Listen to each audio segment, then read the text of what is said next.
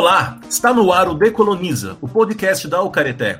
Este é o episódio número 18. Sejam todos muito bem-vindos. Se você ainda não segue a Alcareté nas redes sociais, fica o convite. Estamos no Facebook, no Instagram e no YouTube.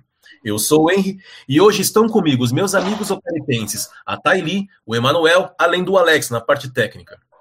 Você que nos ouve, tem a impressão de que a cada ano os dias ficam mais quentes? Pois saiba que isso não é só impressão. De acordo com o IPCC, que é o painel intergovernamental sobre mudanças climáticas da ONU, medições feitas desde 1850 apontam que as duas últimas décadas foram sucessivamente as mais quentes do planeta. Mas essa mudança do clima terrestre tem como consequências mais do que o aumento do calor. A mudança climática aumenta a frequência de temperaturas extremas, ou seja, além de mais calor, também há mais frio. Ela também altera o regime de chuvas do planeta. Enquanto algumas regiões têm excesso de chuva, outras sofrem com as secas severas. Para o século que estamos vivendo agora, o século XXI, há previsões de alagamentos de regiões costeiras e uma grande perda na biodiversidade ao redor do mundo. Então, não é à toa que, apesar de existirem aqueles que negam esse fato, as mudanças climáticas têm despertado tanta preocupação. Mas esse problema não afeta a todos de forma igual. Os grupos que menos contribuem os que menos provocam as mudanças climáticas serão justamente os mais afetados. Entre esses grupos estão os povos indígenas. Na conversa de hoje, falaremos um pouco sobre as mudanças climáticas e como elas podem afetar os povos indígenas. Assim, no primeiro bloco, explicaremos um pouco sobre o que são e o que provoca as mudanças climáticas. No segundo bloco, falaremos um pouco sobre como os povos indígenas serão afetados. E no último bloco, faremos nossas considerações finais. Para começar, Uh, eu vou perguntar para os nossos amigos o que são as mudanças climáticas. Quem quer começar respondendo? Emanuel. Bom, bom Henrique. É, as mudanças climáticas elas são um processo que está sendo, que tá sendo provocado pela ação do homem, né? Sempre que a gente discute essa ideia de mudanças climáticas, a gente está falando não naquela, naquelas alterações naturais que o clima sofre, né? Que, que sofre por uma série de motivos, né? Seja por conta de erupções vulcânicas, enfim, né? É, questão dos ciclos solares, a gente não está falando desse tipo de mudança climática. A gente está falando daquela mudança climática que foi provocada pela ação do homem, né? E, o, e ela tem muito a ver com a ideia de uma, do aumento da concentração de gases de efeito estufa. Né? O que, que a gente está querendo dizer com isso? O planeta ele tem um mecanismo que ele, que ele usa para que ele absorve parte do calor e ele não deixa que esse calor saia. Então ele funciona praticamente como uma estufa mesmo. E é o que mantém a temperatura em níveis que possam comportar a vida como a gente conhece. Né? Se a gente não tivesse isso, imagina que a gente ia ter muito calor de dia e à noite ia fazer muito frio. É, isso é uma explicação bem, bem é, simplificada da ideia. O que, que acontece? A gente, no, principalmente após o, período industrial, né, a gente começou a emitir uma série de gases que eles vão amplificar esse efeito. Então, a gente começa a reter mais desses mais calor no planeta e isso acaba afetando todo o sistema climático do, do planeta Terra, né? Então, é, imaginar aqui que a Terra ela tem um equilíbrio muito delicado. Então, uma alteração pequena ela vai influenciar e é, e uma série de, de problemas. Você vai afetar climas de regiões, você vai aumentar a frequência de eventos extremos, né, de ciclones, por exemplo, né, você vai provocar derretimento de, de calotas polares e você vai aumentar o nível do mar, né, vai, então você tem uma série de consequências por conta dessa ação humana. Tá, ele quer fazer alguma, quer complementar? Então, aproveitando o gancho na fala do Emanuel, é, quando a gente fala né, das razões, das causas dessas mudanças climáticas, né, que ele explicou aí um pouquinho da, da, da física, né, do que, que são essas mudanças, né, dessa, desse processo físico, a gente também tem que falar da, da, da questão social, né, do quem causa essas mudanças. Quando a gente fala que toda a humanidade vai ser afetada, e não só a humanidade, mas todos os seres do planeta vão ser afetados por essas mudanças, a gente tem que saber quem é o causador porque não adianta a gente falar de quais são as formas que a gente vai é, resolver esses problemas ou é, planejar para não sermos tão afetados por essas mudanças, mas a gente tem que saber o que está causando esse problema. E você trouxe na sua fala é, inicial, Henry, é, né, que começou desde o processo da Revolução Industrial. Então, essa exploração desenfreada que vem é, sendo feita por essa certa humanidade, né, é, que vem causando esses efeitos. E então é importante a gente trazer quem que é essa humanidade que é, que tem um rosto, né, um, uma humanidade branca, é, muitas vezes masculina, é, muitas vezes com ascendência né, europeia ou, ou do norte, e que, e, e, que as pessoas têm, têm essa é, desconexão com o, a terra em que vivem, né? E, e, por isso perdem um pouco, talvez, essa noção que há anos vem com essa questão, por exemplo, da exploração do petróleo, né? A exploração do petróleo um grande causador dessas mudanças, a questão do carvão, é, enfim, muitas outras questões que a gente vai aqui discutindo também. Bacana, porque o Emanuel começou a falar, ele apresentando um pouco do, das questões físicas, né? O que acontece na natureza, da questão do ciclone, as cheias, tudo. E a Thalie trouxe um pouco esse perfil, digamos assim, desse, desse homem, como ela colocou, que está causando essas mudanças climáticas, né? Mas para quem nos ouve, às vezes pode ficar abstrato demais. Então vamos pensar assim, quando nós falamos o que provoca essa mudança climática. Bom, nós já sabemos que é esse homem com esse perfil que a Thaili trouxe para a gente. Nós sabemos as consequências na natureza, assim, pelo menos inicialmente.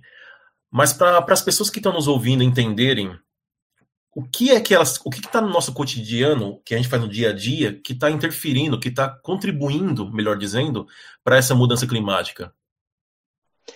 Olha, Henry, é, tem uma, até para começar a responder isso, né, tem uma, um fator que a gente precisa considerar. É, eu, quando a gente estava mencionando, a gente fala principalmente no período pós-industrial, a partir da Revolução Industrial. O que, que a gente tem de marca aí? A gente tem uma marca que o homem, a ação do homem, ela começa a afetar o planeta.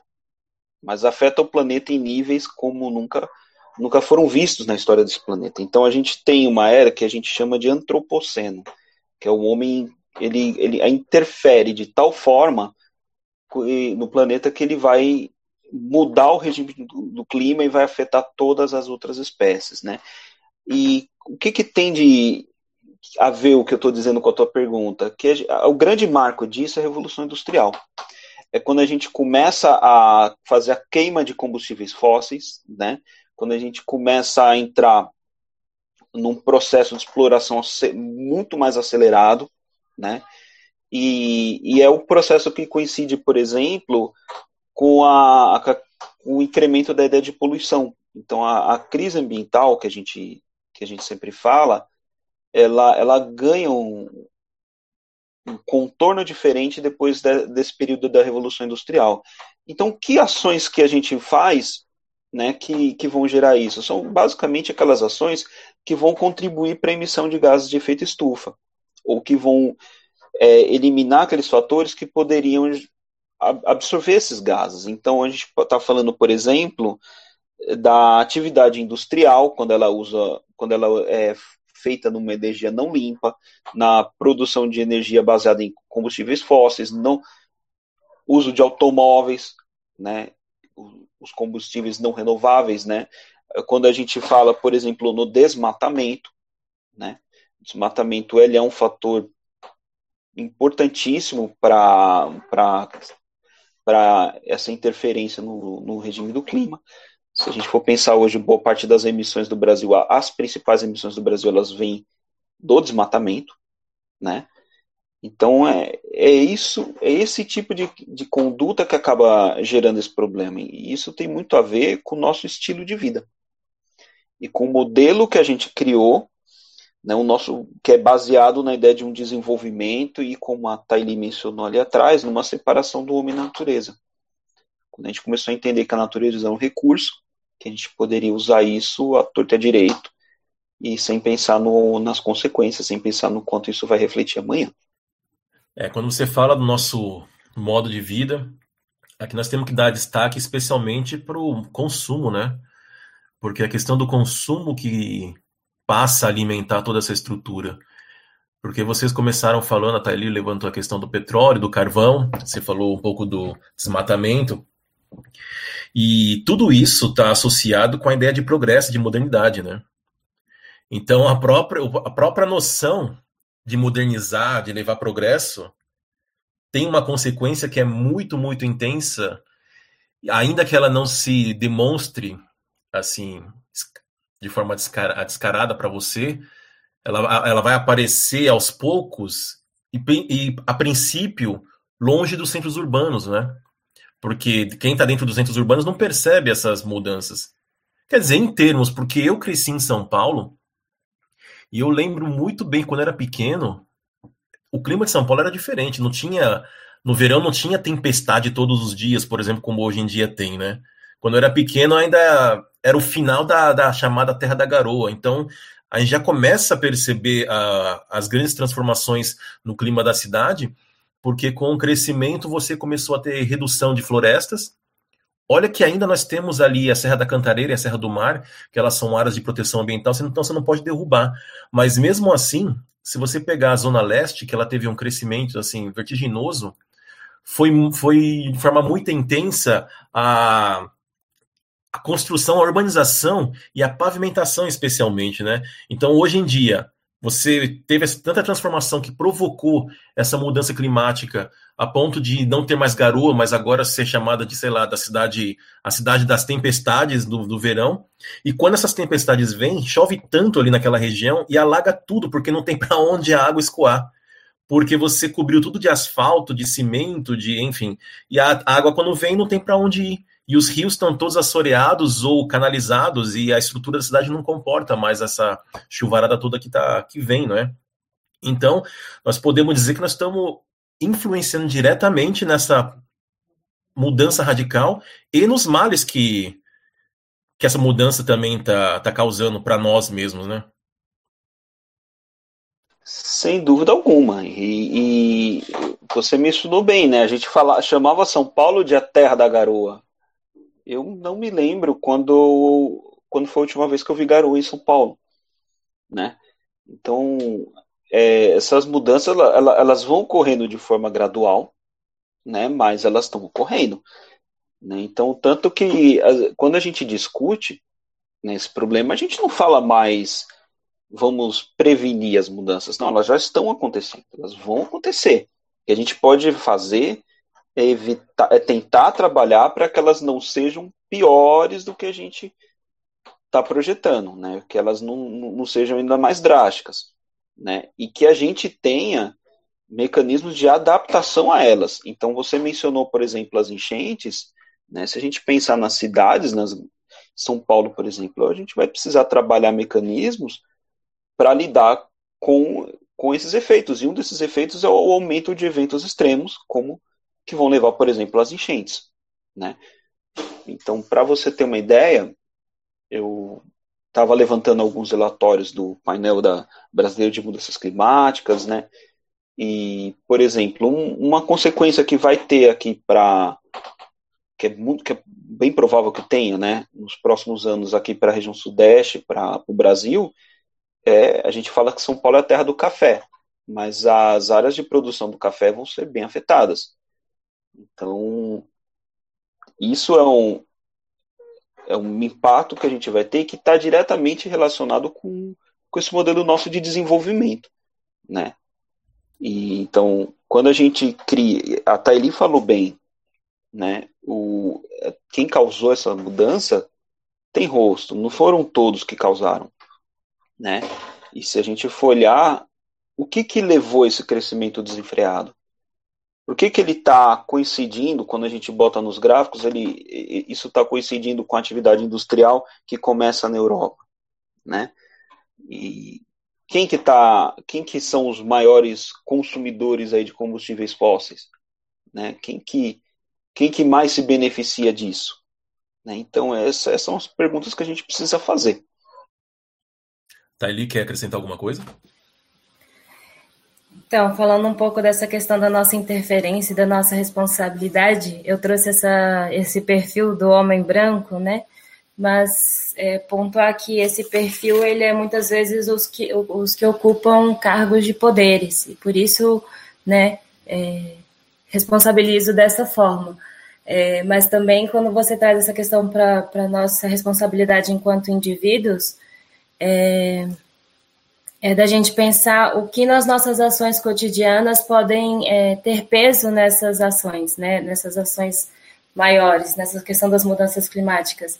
Claro que existem umas pequenas campanhas que falam, por exemplo, a questão do consumo consciente da água, né, é muito importante, é, essa questão da, da, dos plásticos, né, que são, que não tem, que, que não podem ser reutilizáveis, né, que são descartáveis, a sacola plástica, mas também, para além dessas pequenas coisas do nosso cotidiano, a gente também pensar no nosso consumo consciente, né? O quanto a gente alimenta essas indústrias que estão explorando, que estão desmatando, que estão desvastando um pouco dessa pequena biodiversidade que ainda resta no planeta.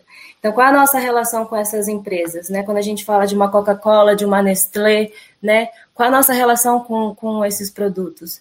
Então, a gente também tem que em relação a essa questão das mudanças climáticas, não é apenas a questão do, do cuidar e, e preservar a, o ambiente, mas é também questionar esses sistemas que estão alimentando esse, esse sistema de produção devastador, né?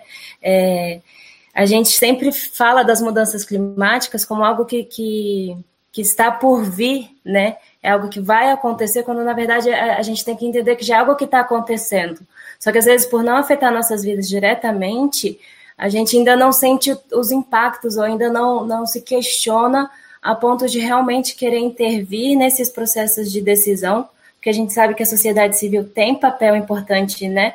nesses processos e que eu não gosto nem do termo, mas é, esses processos de negociações, porque a gente vive uma situação que não era para a gente estar negociando nada em relação às mudanças né, climáticas, porque é algo que afeta nossas vidas diretamente. Mas, infelizmente, e aí voltando àquele sistema que alimenta tudo isso, que criou tudo isso e que trouxe a gente até aqui, ainda é um sistema que, por exemplo, dificulta a que a gente tome realmente decisões que vão trazer mudanças que tenham real efeito, né? Nessa questão da, da, da redução da emissão de carbono, né? Quando a gente fala na, na em negociações de alto nível, né, da ONU, é, quando o, o Emanuel falou do relatório do IPCC e a gente tem grandes autoridades no mundo que, que é, desmerecem ou, ou, ou, não reconhecem o valor que esses relatórios têm, né? E, e o Emanuel bem trouxe, né? As pessoas começam a questionar se isso é real ou não, né? Então, é, finalizando assim, só para dizer qual é a importância da gente entender esses, é, quem causa é, esse perfil que eu trouxe, eles estão nesse, nesse, nesse lugar de poder que tomam justamente essas decisões em nome de povos que são afetados diretamente e, mas a gente também entender que a gente tem um papel importante nessa, né, nessa situação toda, que a gente tem sim uma voz ativa e que a gente pode ter sim é, ações que realmente afetam o todo. É só para as pessoas não acharem que se trata aqui de uma de uma tentativa de criar conflitos raciais, étnicos raciais. Quando a Taili fala de questão do homem branco, vamos ter muito claramente na, em mente, né, que se trata de um perfil inicial, que quando começou a industrialização, inegavelmente começa ali com aquele perfil do homem branco europeu, mas posteriormente, quando a gente fala do homem branco, estamos falando mais do, do modo de vida que é o modo de vida ocidental, não é? Eu acho que até ele concorda comigo do que eu estou falando. Não estamos falando daquela figura do homem branco, estamos falando já de um modo de vida que começa com esse, com esse sistema que esse homem branco criou ali atrás. E aí, quando a gente está pensando nessa, nessa estrutura, por isso que a gente fala muito em mundo euro, é, eurocentrado ou mundo ocidental. Nós não estamos falando de geografia ou deste ou daquele cidadão específico. Nós estamos falando de uma mentalidade e de um modo de vida que está sendo perpetuado, que começa nessa estrutura, né? Quando eles, os dois mencionaram muito bem a, a Revolução Industrial. A, Revolu a Revolução Industrial começou na Inglaterra, ali no século XIX. Então nós, nós sabemos de onde começou, tem, tem data de início, tem, tem personagens que são mais responsáveis do que os outros. E aí a, a bem lembrou a Coca-Cola. A Coca-Cola é uma indústria, não é? Quando a, a gente todo, no Brasil especialmente, sempre tem a campanha para economizar água no verão, não é? Cada um de nós da Ucareté está em uma parte do Brasil. Eu acho que todo mundo sempre vê todo ano campanha para economizar água. Mas alguém já viu alguma campanha para as indústrias como a Coca-Cola economizar água? né? Então, é claro que os indivíduos têm suas responsabilidades, mas vamos pensar que a questão é justamente essa estrutura que eu estou mencionando desde o começo. Essa estrutura, ou seja, essas empresas todas têm muito mais responsabilidade. A gente não para para pensar como as marcas uh, têm uma ação que é super predatória por trás da marca. A gente não está enxergando isso. A gente só compra o produto ali na prateleira do mercado e, e eventualmente está escrito lá que tem uma, um selo que é ecologicamente correto, que é, enfim, tem um tal de um selo verde. Mas a gente não sabe o que se passa por trás da, da produção, não é, Emanuel? Olha, Henrique, acho que você tocou num ponto interessante que a gente está sempre mencionando aqui nos, nos episódios aqui do Decoloniza, né? É, esse modelo que levou esse, essa crise climática que a gente vive, né? Aliás, eu não sei nem se dá para chamar de crise, porque ela é algo permanente, né? Não é algo transitório que vai passar. Acho que a gente entrou na era do antropoceno, a gente já efetivamente alterou o clima. A gente pode tentar agora reduzir danos, né?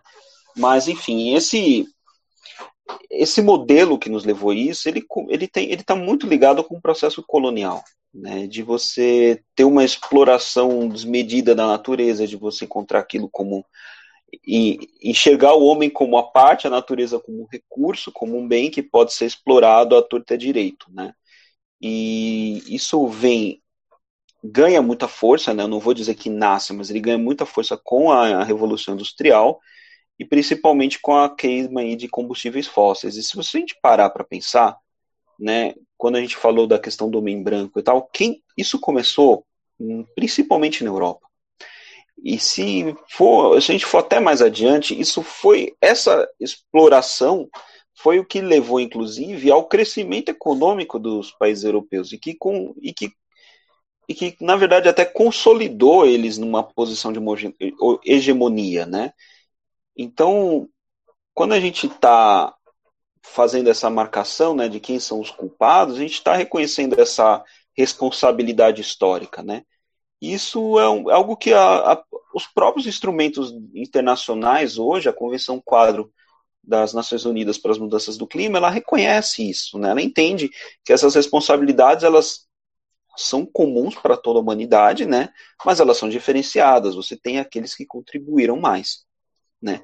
E há um ponto aqui que, que se tocou, eu acho que é, é sempre importante a gente deixar ele claro, que é essa questão do ceticismo, né, de você não levar a sério os, os relatórios.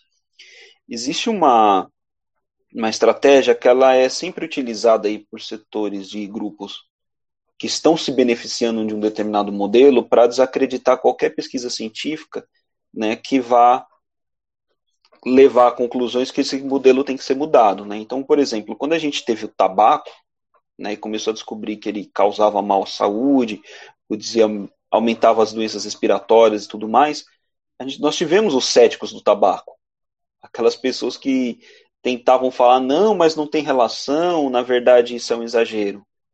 Quando a gente teve o problema das chuvas ácidas, a mesma coisa aconteceu. E isso também está sendo repetido aqui em relação às mudanças climáticas. Então, a gente tem que entender que muita, muita dessa desconfiança ela é feita ela é feita por pessoas que inclusive estão sendo financiadas né e que estão se beneficiando desse modelo né. Então é um modelo extremamente predatório. É, quando a gente pensa em ciência nós temos que pensar no seguinte a ciência não é a verdade e além disso, a ciência também é, uma, é um instrumento, é uma ferramenta que o ser humano tem para produzir conhecimento. Né? Então, de acordo com, a, com os interesses, nós falamos até agora há pouco sobre indústrias, e essas indústrias são super poderosas, estamos falando sobre de corporações aí, uh, é, mundiais, né? Coca-Cola, por exemplo. Essas empresas têm mais poder do que países, né? Vamos pensar que o dinheiro que, que essas empresas acumulam ao redor do mundo é uma coisa absurda. Então, é, essas empresas têm muita, muitas condições de pagar cientistas para defender suas, suas teorias, suas ideias e seu próprio produto, né, para negar. Então, a ciência também tem que ser alvo de senso crítico. O que a ciência fala não é verdade, mas nós temos que tomar muito cuidado porque quando essas empresas contratam cientistas para defender seus interesses, a partir do momento que esses cientistas estão sendo, estão falando em nome ou por indústrias, e aí você começa a perceber que tem alguma coisa no ar. Ele é um cientista, ninguém vai negar, mas quando ele fala relacionado com intenção e interesses de empresas, então essa é uma ciência que deve ser questionada, né? E aí, Emanuel e Thaili, vocês citaram o IPCC, que é esse órgão da, das Nações Unidas, até onde nós podemos confiar, então, nessas informações, nessas fontes? Como que nós podemos dizer que esta fonte é melhor do que a dos cientistas que negam, por exemplo, o aquecimento global, a mudança climática? Olha, Henry, o IPCC né, ele é um painel que ele vai tentar trabalhar os consensos científicos sobre aquela matéria. Então, quando a gente está pensando no, no, na ciência, vamos pensar na, num sistema científico, né? Você você tem várias regras para você de, que vão implicar em transparência, de você verificar é, metodologia, de você verificar se aquilo é falseável ou não, no sentido de que você pode reproduzir aquilo. Então existe uma série de protocolos científicos que eles são observados no mundo inteiro. E o IPCC ele trabalha com uma infinidade de pesquisadores. Então você tem pesquisadores do mundo inteiro, gente ligada aos principais centros de, de referência. E, e, todos esses trabalhos, eles estão sujeitos a esse sistema de verificação. Eles podem ser, por exemplo, contrariados por outros pesquisadores, né? E, e a análise ela é muito rigorosa, né? Então, quando você pega um relatório deles, o último deles é que foi o, o quinto relatório, ele é datado de 2013, eles têm milhares de páginas, tem todas as referências, ele passa por um por uma análise muito criteriosa, né?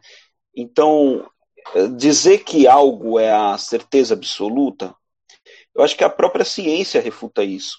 Né? A própria ciência sabe que ela trabalha com uma margem de certeza, né? mas ela trabalha com, uma, com mecanismos tão fortes que é tão, tão rígidos, é, é um controle tão aberto, é tanta gente envolvida, tanta gente podendo ali contrariar aquele estudo, apresentar uma hipótese, apresentar um defeito, né, que é pouquíssimo provável que esse estudo te, que você que esse estudo esteja sendo falseado, né, que você consiga comprometer toda a comunidade científica, todos aqueles institutos e que aquilo vai ser uma conspiração que vai produzir esse material. Então é até porque eles estão disponíveis, quem quiser fazer a pesquisa, analisar a amostra, pode pode ir lá desenvolver a, a tentar fazer a contraprova. Né? Então, eu acho que isso é um fator de que nos dá certa segurança para para defender as conclusões que o IPCC está adotando. Mas veja, mesmo, mesmo eles, ele, esses mecanismos são aprimorados. Né? O, os relatórios anteriores usavam um modelo.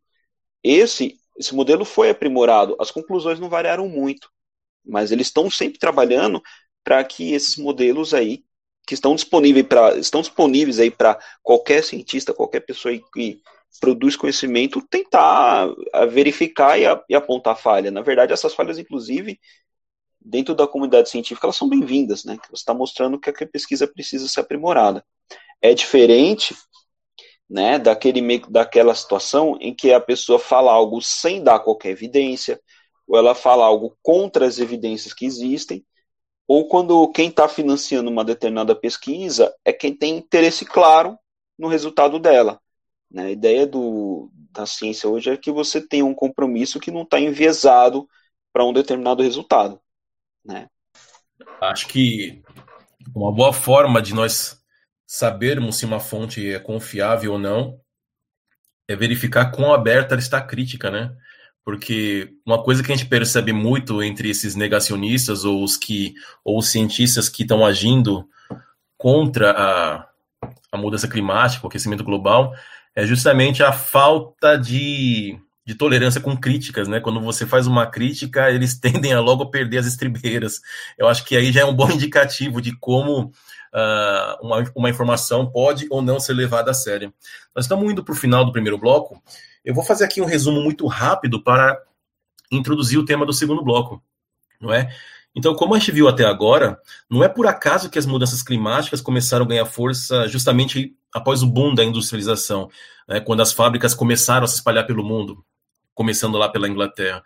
Esse período final aí do século XIX e o início do século XX, ele é emblemático para várias mudanças de comportamento né, e de hábitos Além das indústrias, que foram citadas aqui várias vezes, foi o período em que se começou a explorar mais intensamente o petróleo, né, o carvão, como a Thaili mencionou, os seus usos. Foi quando o carro começou a ser produzido, como o Emanuel lembrou, e algumas décadas para frente foi quando a produção de alimentos em grande escala também começou a se intensificar. E aí as florestas começaram a dar espaço às monoculturas, que já eram praticadas já no tempo da colônia, né, e a criação de boi. E aí é inegável que a derrubada das florestas intensifica muito essa mudança climática. E aí, pensando em floresta e pensando nessa, nesse atentado à natureza, e tudo isso, sempre lembrando, né? Isso é fruto do progresso que nós estamos falando. Então, quando a gente pensa em progresso e modernização, nós estamos pensando nesse tipo de, de, de desenvolvimento. E aí, quem está pagando o preço são os, os habitantes dessas florestas, né? Então, a gente volta daqui 15 segundos para discutir como tudo isso que nós estamos uh, falando vai atingir os povos indígenas. Voltamos em 15 segundos. Decoloniza, o podcast da Ucareté. Um bate-papo com uma boa pitada decolonial sobre os povos tradicionais, culturas, racismos e muito mais. Estamos de volta. E aí, para começar a responder como os povos indígenas são e serão afetados, vou pedir para a Thaili começar.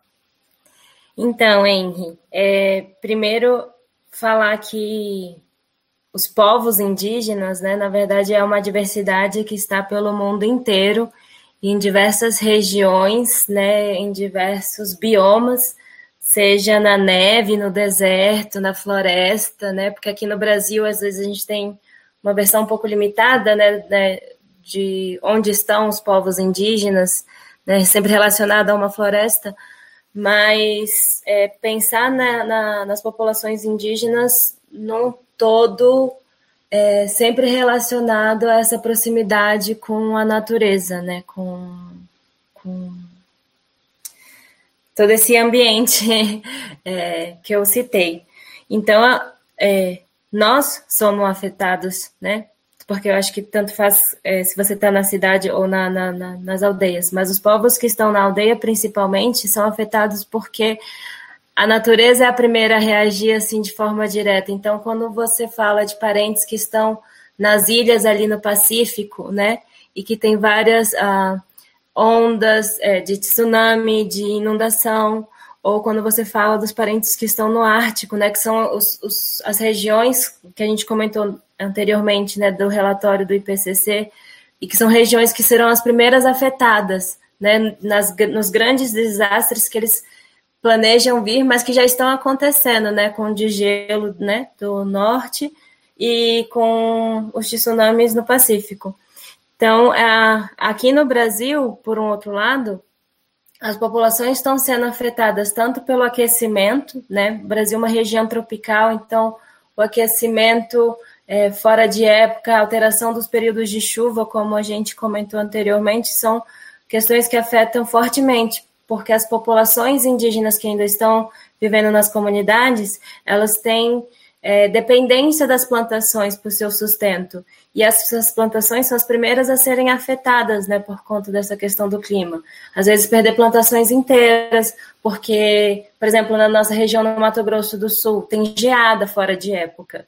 E isso faz com que se perca toda uma plantação. Nas região, na região amazônica tem muita inundação, na região do Nordeste, muita seca. E além disso, né, é, além da plantação, a gente também tentou, tem outra reação, né, do que a gente estava comentando anteriormente das causas, né, das, do, dos causadores também chegando a esses territórios, então também sendo uma grande consequência, né? Então a gente tem o garimpo entrando e contaminando os rios, que isso causa um, um grande efeito também, né, para aqueles povos que dependem do rio. Também a questão do desmatamento, então a gente tem grupo de, de madeireiros entrando e, e violentando mulheres indígenas, né? A gente também tem a questão é, da monocultura. Enfim, várias, várias questões que afetam, que eu acho que é importante quando a gente fala que as populações indígenas estão sendo afetadas pelas mudanças climáticas, é, pensar nesses dois lados. A gente é afetado tanto pelos causadores diretamente, né, o desmatamento para quem está na cidade, às vezes não sente, mas quem está na comunidade sente diretamente, né? E também por conta dessas consequências diretas depois que a gente tem essas mudanças no clima, seja por pelo é, pela, pelo calor, seja pelo frio, seja pela variação da, da chuva. É, o Henry, foi legal a Thaili ter mencionado a, o Ártico, porque tem um exemplo prático de lá. Né? Existe uma comunidade que é o vilarejo de Kivalina, que fica no Alasca, e ele chegou até a se organizar para uma demanda judicial contra as principais empresas do petróleo, né? E o que, que acontecia ali? Esse é um, é um, é uma, é um vilarejo de uma comunidade inuí, né? E ela tinha uma barreira de gelo que protegia a comunidade de ondas, né? E o que, que aconteceu? Com o aumento da temperatura, essa barreira foi cedendo. Então é, a comunidade começou a ficar mais exposta a essas ondas, né? Aos ventos fortes e, enfim. Então a própria permanência dela naquele lugar, ela, ela começa a ser ameaçada, né? Então é, a Tailela trouxe uma, uma explicação que eu acho fantástica, que é essa preliminar do que, que são os quem são os povos indígenas, né? E que a gente está lidando, na verdade, com uma infinidade de culturas diferentes, né? E quando a gente procura tentar, quando a gente trata eles de um, um conceito, né, um conceito guarda-chuva que tenta abranger todo mundo, a gente está buscando algumas características em comum, né? Uma delas é uma relação especial com a terra que elas ocupam, né? Tem uma, isso é reconhecido inclusive pela Corte Interamericana, que não é uma relação que ela é só de propriedade. Aqui nós temos até às vezes afetiva, né? Mas a, a terra ali para muitos muitos povos indígenas, ela tem uma relação diferente, né? Eu lembro aqui de ver o, salvo engano, Ailton Krenak falar aquela montanha é meu avô, né? E você vê isso em certas comunidades dos Andes também, né? Então, quando você está sujeito a um cenário em que você vai perder plantação, ou então que você vai ter, é, como a Thalie trouxe, né, o, o mar avançando e você não vai poder mais permanecer lá, ou então você vai ter uma seca tão extrema que você vai ser obrigado a sair, né, você tem uma ruptura muito grande com um elemento que é essencial para a tua cultura, né?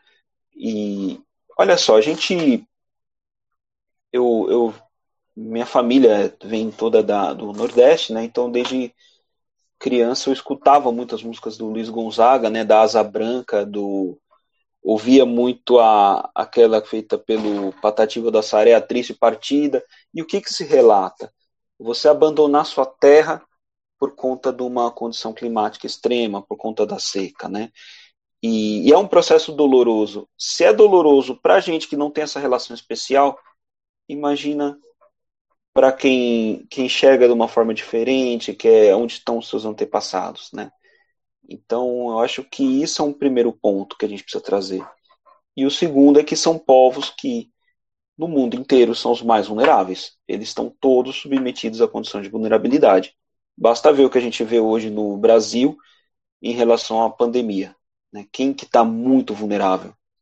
Né? Os povos indígenas. Então a gente sabe que, além dos efeitos diretos, né, tudo que acontecer para o restante da população vai impactar com ainda mais força. Eu acho que sempre cabe dizer que quando nós falamos quão vulneráveis esses povos são, não estamos querendo dizer que eles são mais fracos, nós estamos querendo dizer que neste conflito decorrente entre esses, nós podemos chamar de choque de, de modos de vida, né? este modo de vida dos povos indígenas ele se torna vulnerável porque a forma de vida ocidental, essa que nós estamos criticando desde o começo, ela é super, extremamente agressiva. E, a, e ela tem como ferramenta, instrumentos, uh, artefatos que são que provocam destruição em massa, né? Quando a gente fala, vamos pensar numa, numa barragem para construir uma hidrelétrica, aquilo é de uma agressão sem tamanho natureza a um rio, não é? A gente falou muito sobre, durante a ditadura, instalou-se uh, hidrelétricas pelo Brasil, vamos lembrar de Belo Monte mesmo, aquilo afeta a vida de, das pessoas e de outros seres que dependem daquela, daquela dinâmica da, da natureza, do rio com, com, com seu entorno.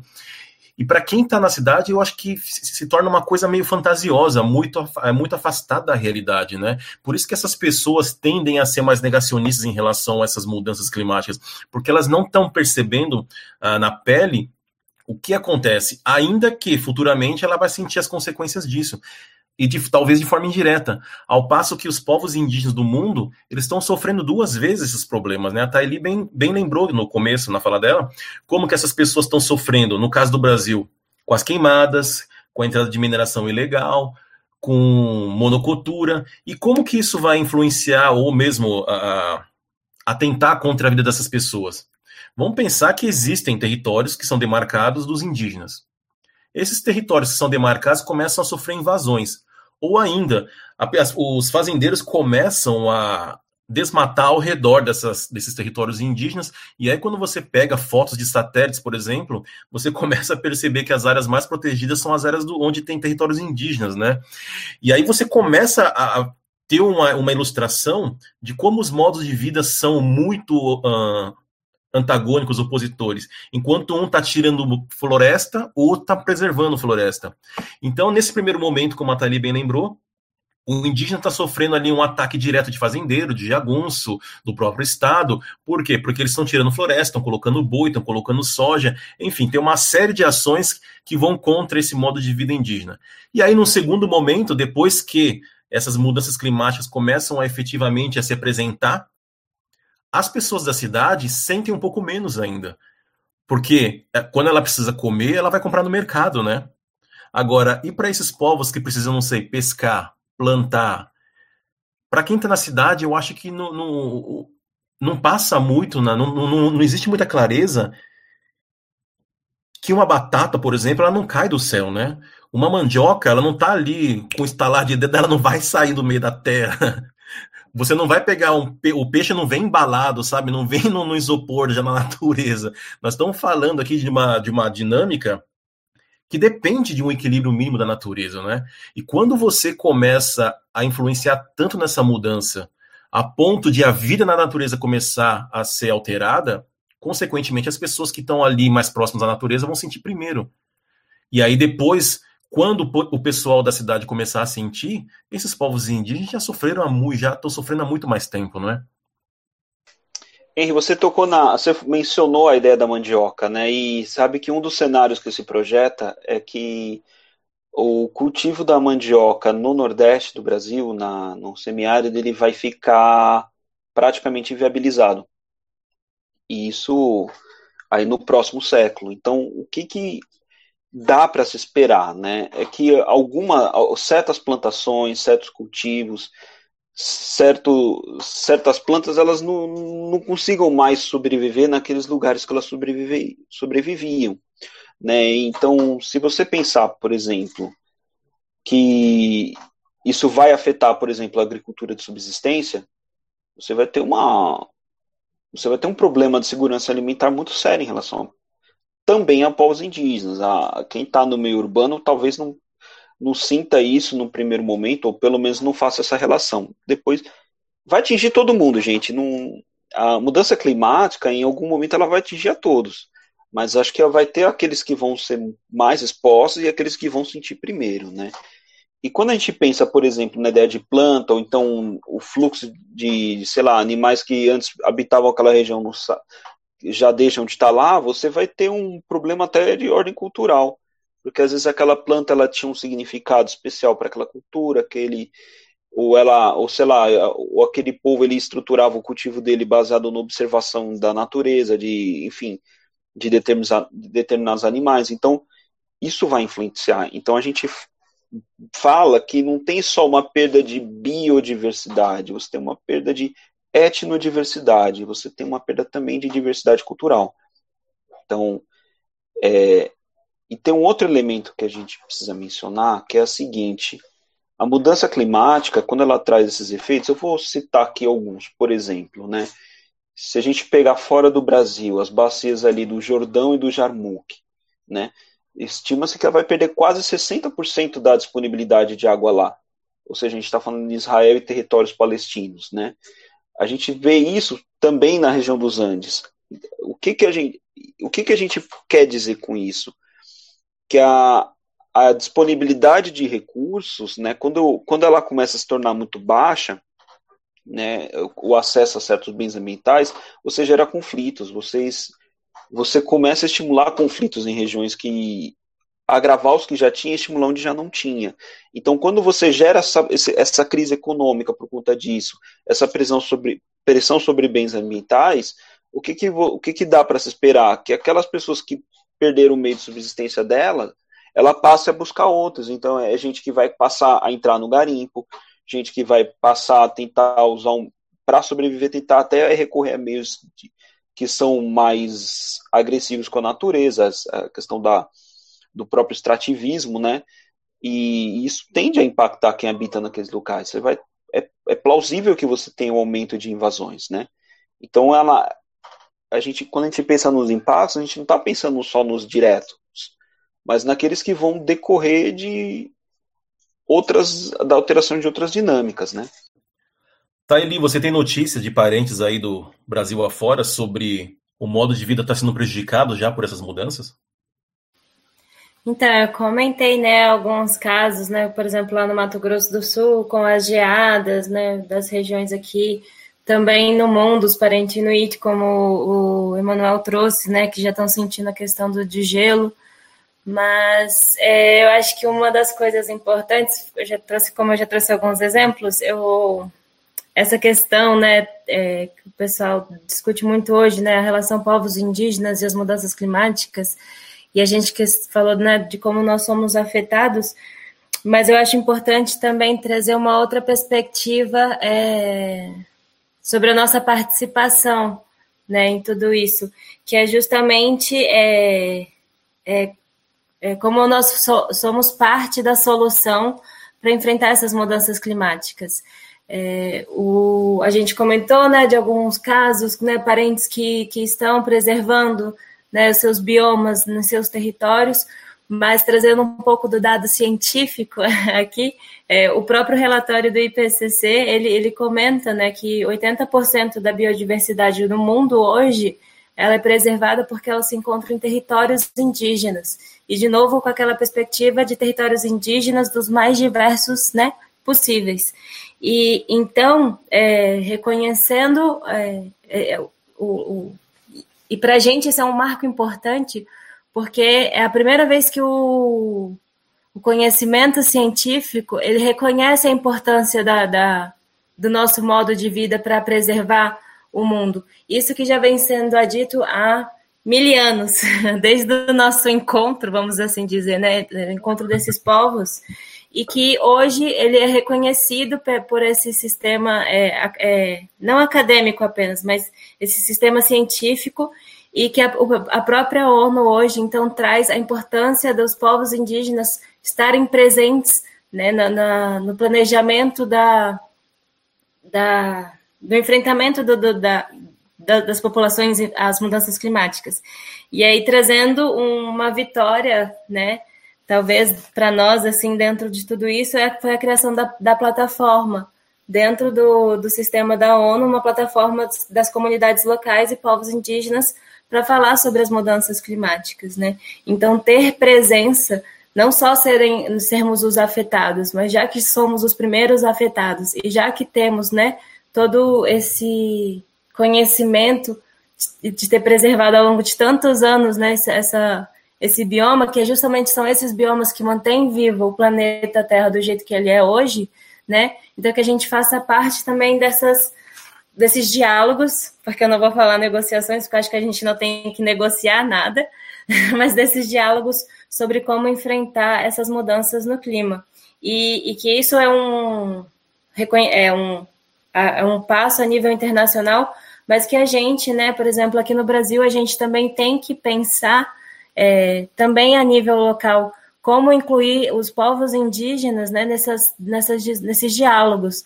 Como a gente estava falando, né, quando a gente reconhece as nossas responsabilidades, como que eu posso trazer o conhecimento indígena para minha para minha mudança, né, de modo de vida, né? Como que eu posso é, trazer um pouquinho dessa cosmologia para essa nova adaptação de vida, né? Para a gente romper um pouquinho com esse pensar que é tão preso que a gente acha que não pode sair nunca mais dessa vida capitalista, né? É, que a gente vem comentando em vários episódios nessa questão da gente descolonizar nossa mente, mas é, também pensar em como que esse conhecimento indígena ele pode e dos mais diversos possíveis, né? Cada povo tem o seu conhecimento para o local, mas como que ele pode ser incluído dentro das políticas e das ações a um nível né, é, nacional, global, enfim. Pô, interessante, eu não sabia dessa plataforma. Fala um pouquinho mais sobre como funciona, como que os povos indígenas contribuem para essa plataforma, o que, que efetivamente sai dessa, desse diálogo? Então, essa plataforma ela foi uma conquista nossa dentro do Acordo de Paris, que eu acho que alguns já devem ter ouvido falar, é, o famoso Acordo de Paris, que foi feito né, dentro de uma da Conferência das Partes, ou seja, a Conferência dos Estados, para falar justamente sobre as mudanças no clima. E a partir desse reconhecimento da, é, dessa, dessa, outra, né, né, dessa outra ciência sobre a importância do conhecimento indígena, é, foi criada é, essa plataforma. Então, nos últimos anos, vem sido é, é, vem, vem se dialogando sobre como vai ser formada, enfim, como é a composição, quais são as funções, mas explicando talvez rapidinho um pouco sobre o que, que ela é. Ela é a participação da voz indígena dentro das negociações de alto nível da ONU. Então, por exemplo, normalmente quem tem voz dentro da, das negociações são os estados. Com essa plataforma, a gente está uh, ah, fazendo com que a voz indígena, né, e a mais diversa possível, porque dentro dessa plataforma nós temos tanto representantes de Estado quanto representantes indígenas, né, escolhidos das sete regiões do mundo, é, e que vão é, trabalhar junto com, com a ONU, né, dentro desse sistema da, da das partes, para pensar sobre as ações que devem ser feitas pelos governos, né, como umas recomendações, né, que vão ser ouvidas dentro desse espaço de alto nível das negociações.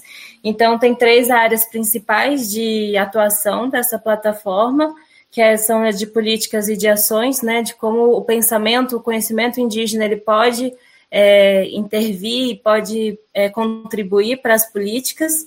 É, a questão do conhecimento, né, do, do, reconhecimento das ciências e dos institutos de pesquisa é, sobre a importância é, da, do conhecimento indígena sobre as mudanças climáticas, e não só o reconhecimento, mas também de envolver, de ter a participação né, do, dos nossos é, sábios indígenas dentro dessas pesquisas também, e a questão da capacidade de engajamento. Não só a gente quer participar dessas, né, dessas pesquisas, dessas contribuições de políticas, de ação, como que a gente também quer estar engajado dentro desses espaços de negociação. Então, também essa plataforma nos dá voz dentro desse espaço que muitas vezes é fechado e distancia tanto né, a, a participação da, da sociedade. Poxa, muito interessante. Se essa iniciativa não for só para inglês ver, nós estamos vendo então a ONU decolonizando né, o seu modus operandi. Uh, Emanuel, nós estamos falando aqui sobre os impactos uh, em relação à vida dos povos indígenas do mundo todo. Você pode falar para a gente o que isso tem a ver com a noção de injustiça climática?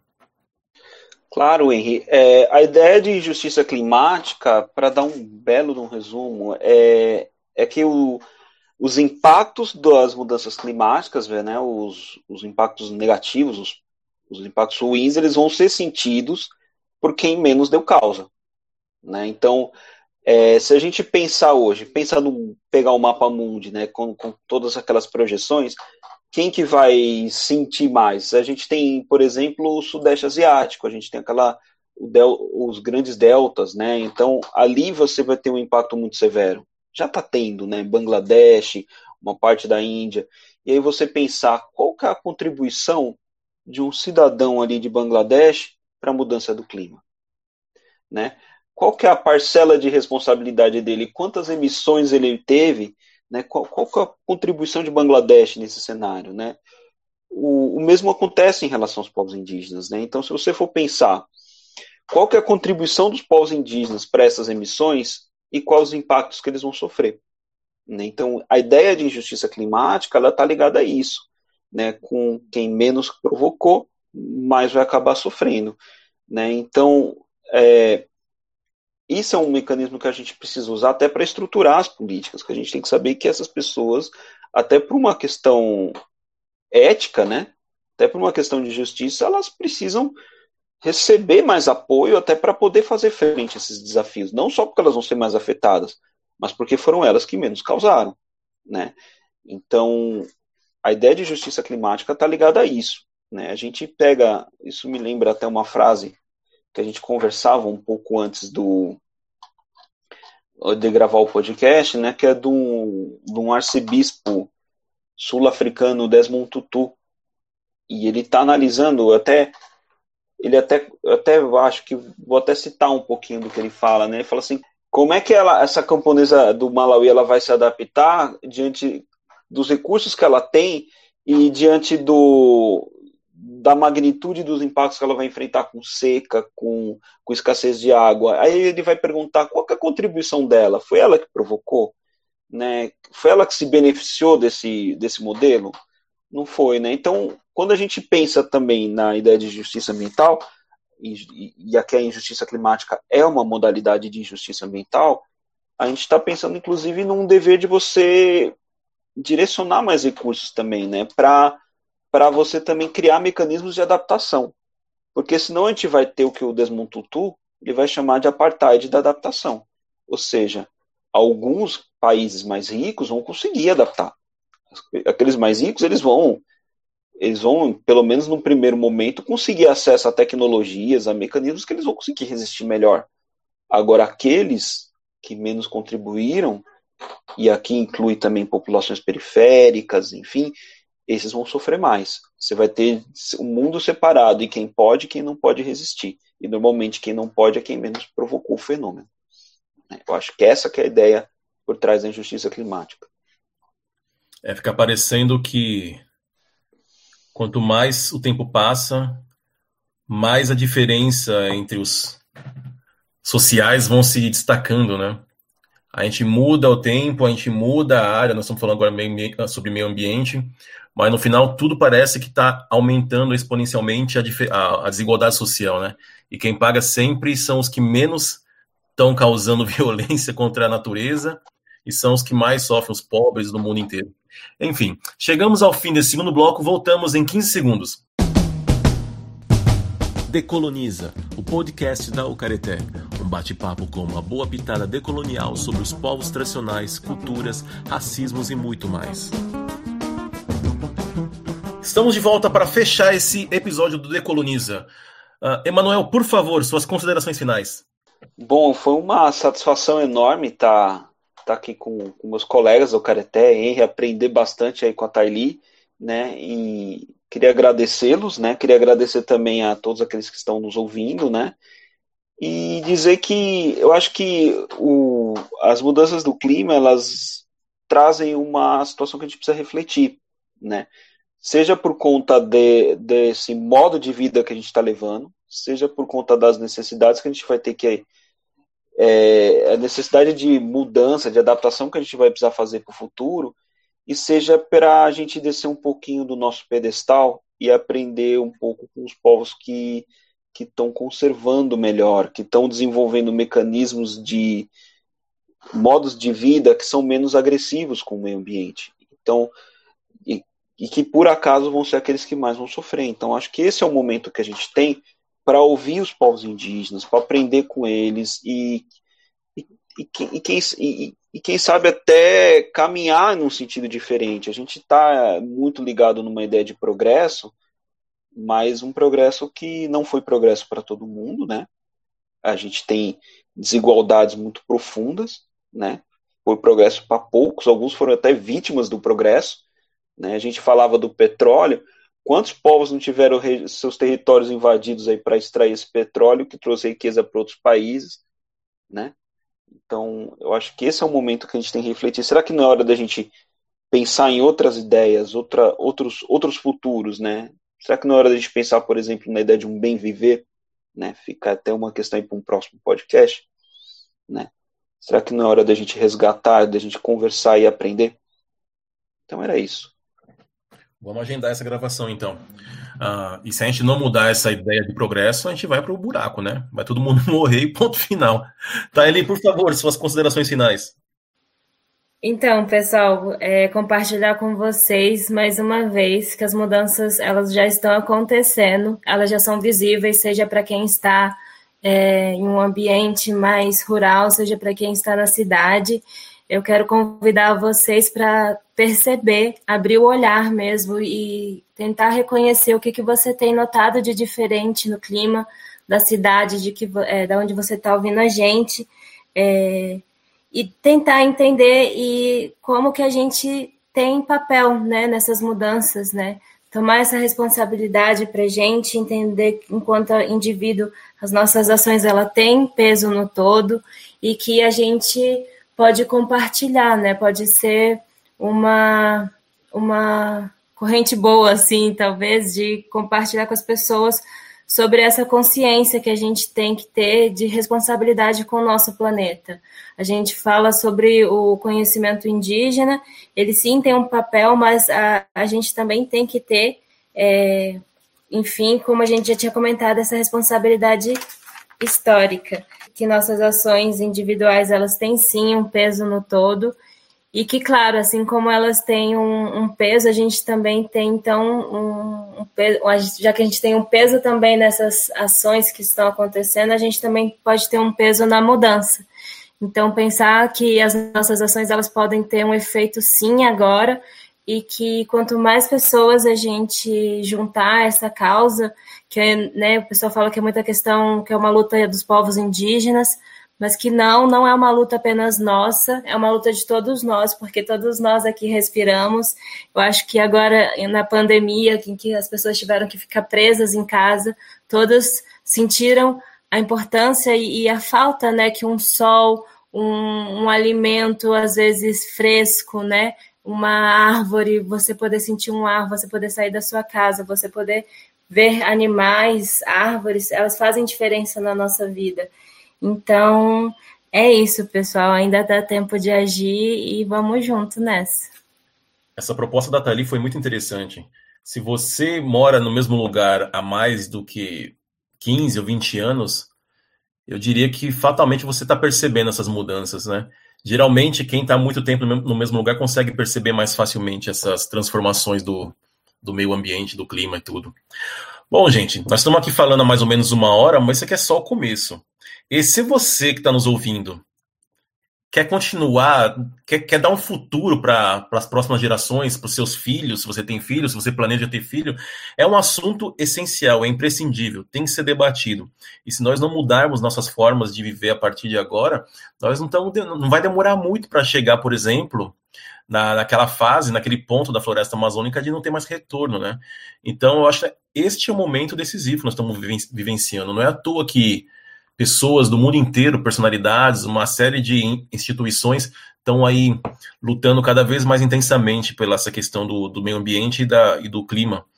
Porque sem isso tudo, fatalmente nós vamos deixar de existir na Terra. Com certeza há muito mais para falar, mas por hoje é só. Muito obrigado, Taili, Emanuel e Alex. Muito obrigado aos ouvintes pela companhia. Procurem a Careté no Facebook, no Instagram e no YouTube. Até o próximo episódio. Beijos e abraços caretenses. Tchau!